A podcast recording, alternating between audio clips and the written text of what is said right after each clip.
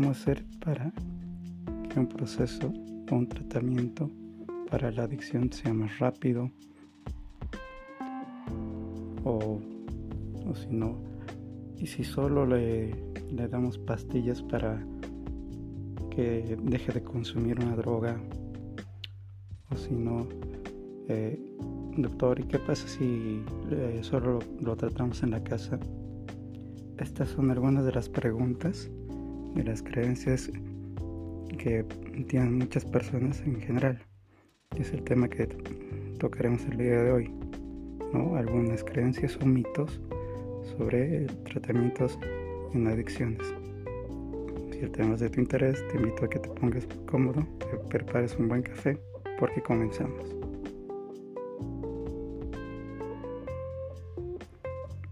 Hola a todos, sean bienvenidos a un nuevo episodio de Liberarte. Liberarte es un espacio de información y conversación sobre las adicciones, trastornos de conducta alimentaria, relaciones tóxicas o violentas o dependencia, trastornos de ansiedad y muchos temas en psicología en general. Mi nombre es Alejandro Tames y te doy la bienvenida a este nuevo episodio, el cual está dirigido al público en general personas interesadas en el tema, profesionales de las ciencias sociales y profesionales de las ciencias de la salud. Como veíamos en, en la introducción, existen varias preguntas, dudas, creencias, mitos que tienen las personas acerca de los tratamientos en adicciones. Justo esta semana pasada, uno de ellos fue justamente el eh, una persona que me que me, que me escribía ¿no? al WhatsApp para eh, pedir ayuda para atención terapéutica y bueno yo tenía que ser yo generalmente un, un breve cuestionario a la persona para tener idea sobre las características en cuanto a la situación en la que se encuentra la persona se incomodó, no porque eh, esperaba de que yo le diga qué tenía que hacer, sin saber siquiera eh, la situación en la que se encontraba en cuanto al tema de su consumo. Entonces lo expliqué, ¿no? Eh, justamente esto, ¿no? Y, y terminé de hacer las consultas, las preguntas, y al final se cansó y, no quiso continuar. Entonces es por, eh, situaciones como esta que se me ocurrió hacer este episodio, ¿no? Eh, que hay ciertas creencias y ciertos eh, mitos, si quieren, en cuanto a, los tratamientos en cuestión de adicciones. ¿no? Y aquí vamos a repasar algunos cuantos. Por ejemplo, este que, que comentaba, no. Muchas personas creen de que el tema de la adicción es, eh, es como una receta que se puede aplicar a todas las personas por igual. Que el tratamiento en adicciones es el mismo para todos. ¿no? Eh, y en realidad esto es algo erróneo, es algo equivocado, ¿no? porque si, se pone a pensar, cada persona es un mundo diferente. ¿no? Cada persona eh, viene de una historia familiar, de unos padres que han inculcado enseñanzas, valores, eh, creencias, cultura, etc. Entonces cada persona empieza a vivir su forma de manera diferente. Incluso pese a que hayan personas que viven un mismo evento, por ejemplo, todos hemos vivido el tema de la pandemia del COVID-19 y eh, no todos hemos reaccionado de la misma forma. Incluso pese a haber reaccionado de la misma forma, hay, eh, hay algo que nos diferencia el, uno con el otro, de cómo hemos vivido eh, la situación de la pandemia. ¿no? Algunos cuando la pandemia llegó a sus países pensarán que era el fin del mundo. Mm, en el mundo hubieron personas que se suicidaron, otras que no creyeron en nada. ¿no? En mi país, en Bolivia, esto sí pasó. Personas que, que pensaron que era un invento, ¿no? Eh, por cuestiones políticas y no creían en esto de, del, del virus del COVID-19. Hubieron personas que perdieron negocios, se vino abajo, personas que emprendieron. Entonces, eh, si se dan cuenta como un mismo evento que nos afectó a todos de alguna forma, las personas reaccionamos de forma diferente a cómo vivimos ese momento de la pandemia. Entonces, eh, con este ejemplo lo que les quiero, eh, quiero decir es que lo propio pasa con la adicción. ¿no? Una persona que llega a adquirir una adicción, llámese alcohol, cocaína, marihuana, cristal o, las conductas adictivas, ¿no? A los videojuegos, a los juegos de azar, a, ver pornografía, etc. Pues, eh, cada persona vive su adicción de una forma distinta. O sea, si bien eh, existen grupos terapéuticos donde eh, se trabaja con solo personas que tengan problemas con alcoholismo, por ejemplo, solo con eh, cocaína, etc. aquí no hay que perderse en que todos tienen el mismo problema, sino que hay que rescatar la situación individual de cada persona ¿no? Eh, porque es eso lo que hace que una persona se haya enganchado o haya caído en, la adicción al, alcoholismo en este caso, al, alcohol, ¿no?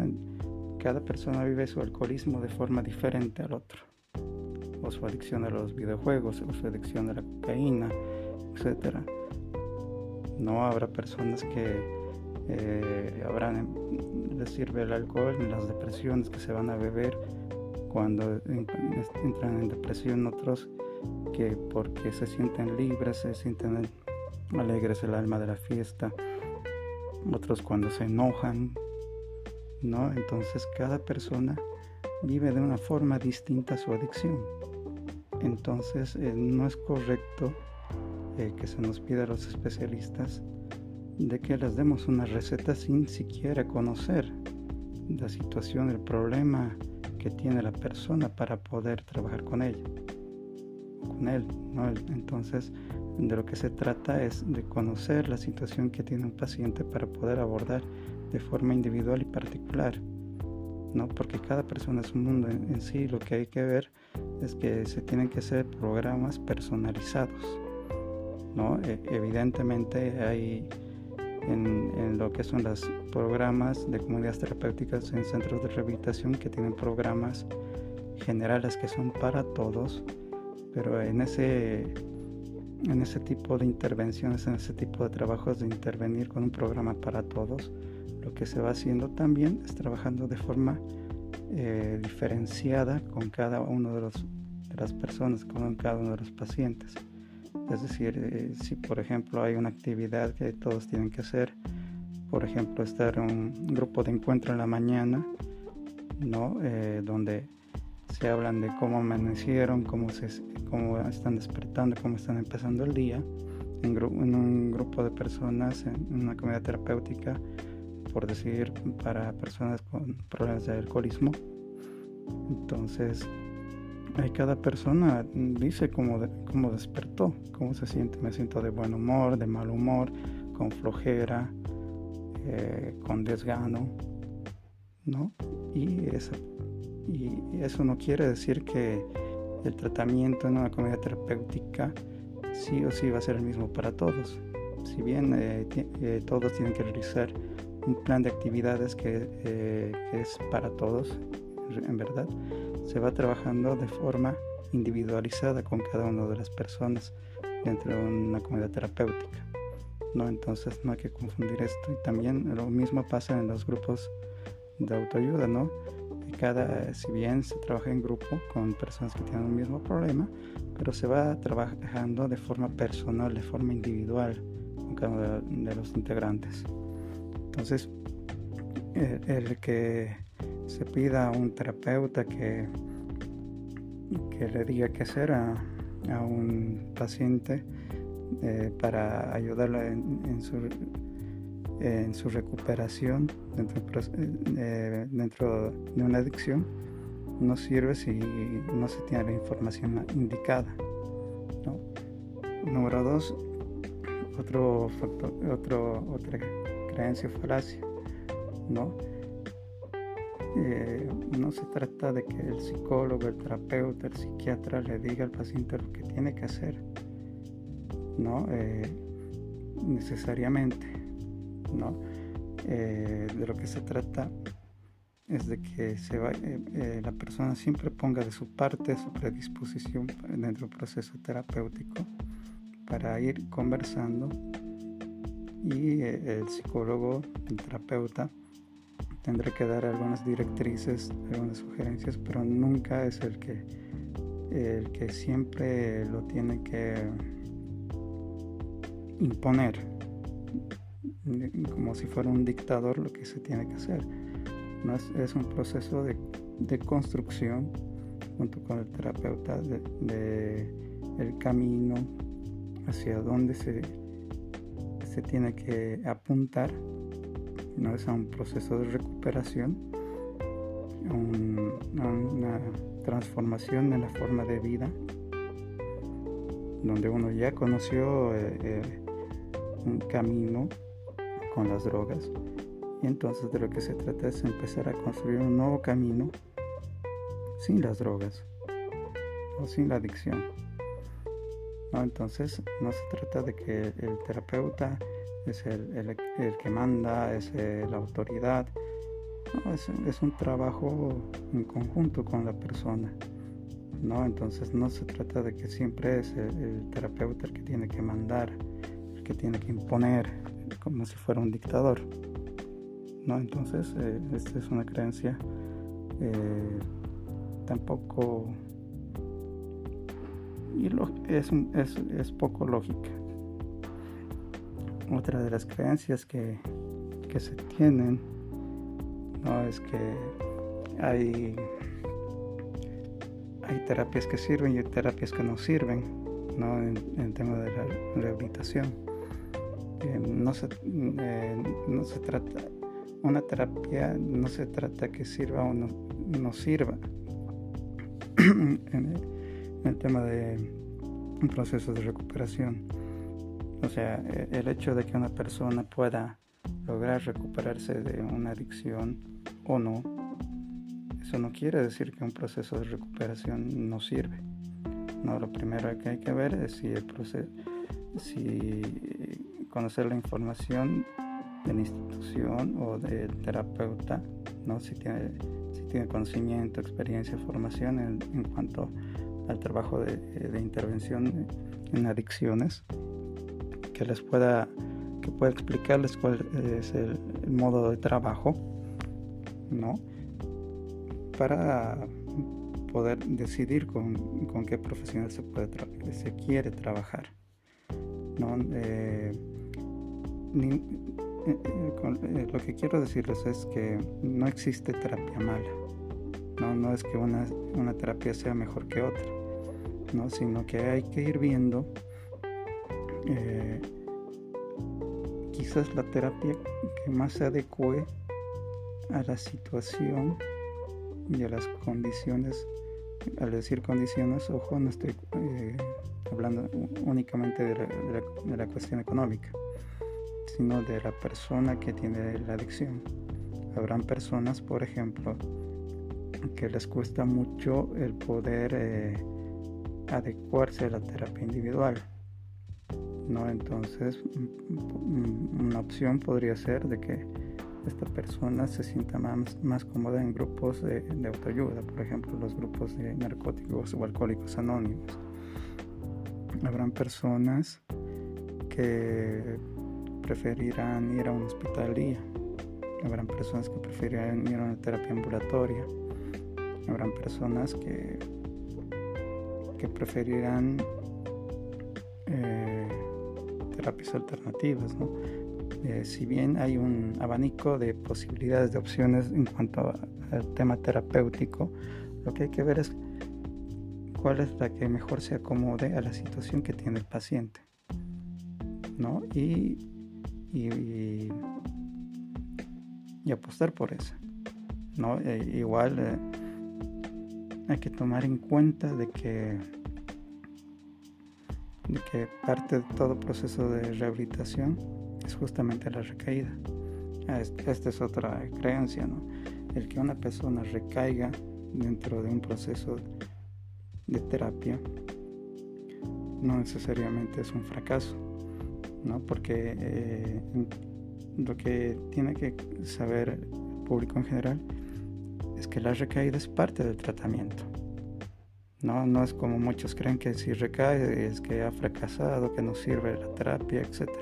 Sino es parte del tratamiento, porque es eh, lo más probable, lo más posible que pueda pasar en una persona que quiera dejar el consumo de una droga o una conducta adictiva, la recaída.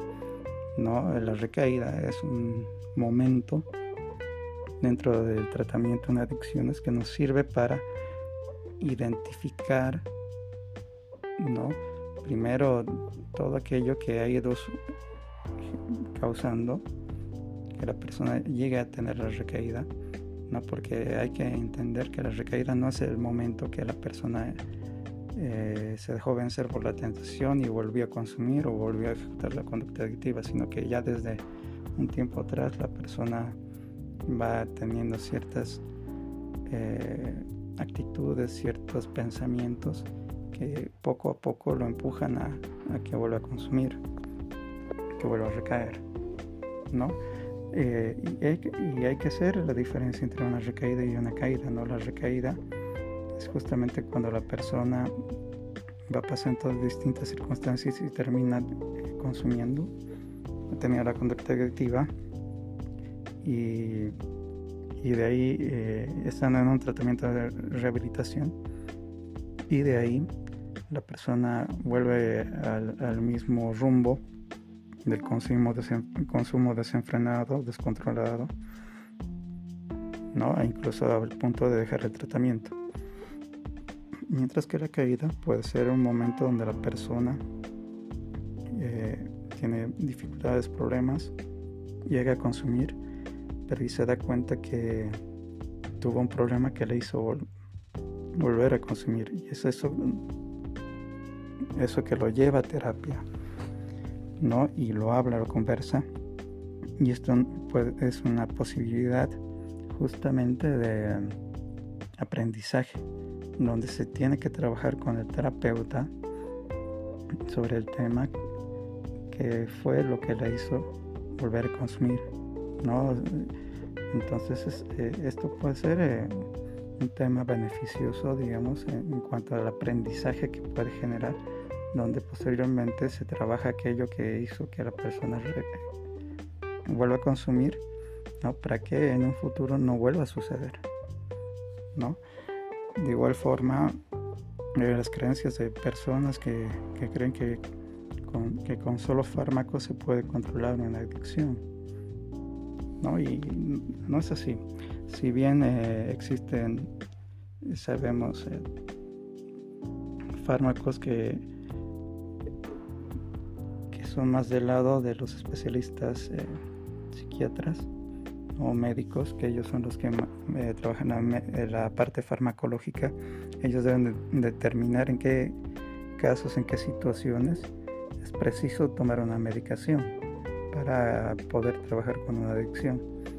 ¿no? Igual los eh, profesionales psicólogos tenemos que ver en qué casos eh, es oportuno, porque hay casos donde la persona no ha llegado a tener eh, cuadros significativos de consumo, ¿no? donde pueden haber sí dificultades de ansiedad por querer consumir, pero que se pueden, pueden ser tratadas desde la terapia psicológica con algunos ejercicios, con algunas actividades, ¿no? Y bueno, en caso de que esto no funcionara, se puede optar por el tema de la medicación, ¿no? Entonces, eh, en este punto lo importante es que cuando se tiene un paciente que hacer la evaluación necesaria para determinar eh, si, si, es preciso el, trabajo em, en compañía de un, médico psiquiatra, ¿no? En caso de ser necesario, hay que hacer eh, una evaluación del caso por caso, ¿no? en función a la situación y a las características en las que se encuentra el paciente que viene a consulta. Bueno, hasta aquí he querido compartir algunos de los mitos, de las creencias de las personas que han, llegado alguna vez a preguntar, a consultar acerca de las adicciones. ¿no? Y bueno, para más información, los invito a que me sigan en mi página de Facebook, psicólogo Alejandro Tames, donde van a poder encontrar más información sobre las adicciones, trastornos de conducta alimentaria, relaciones tóxicas o violentas, codependencia, ansiedad y muchos otros temas en psicología en general. Eh, de igual forma, eh, por ese mismo canal me pueden eh, ubicar en caso de necesitar apoyo terapéutico. Para poder hacer más grande este espacio, les, les invito a que puedan compartir este episodio con, las, eh, con las personas interesadas eh, que me ayudarán mucho en dar a conocer eh, toda la información acerca de las adicciones y temas en psicología en general. Sin nada más que decir, me despido hasta la próxima. Un fuerte abrazo. Hasta pronto.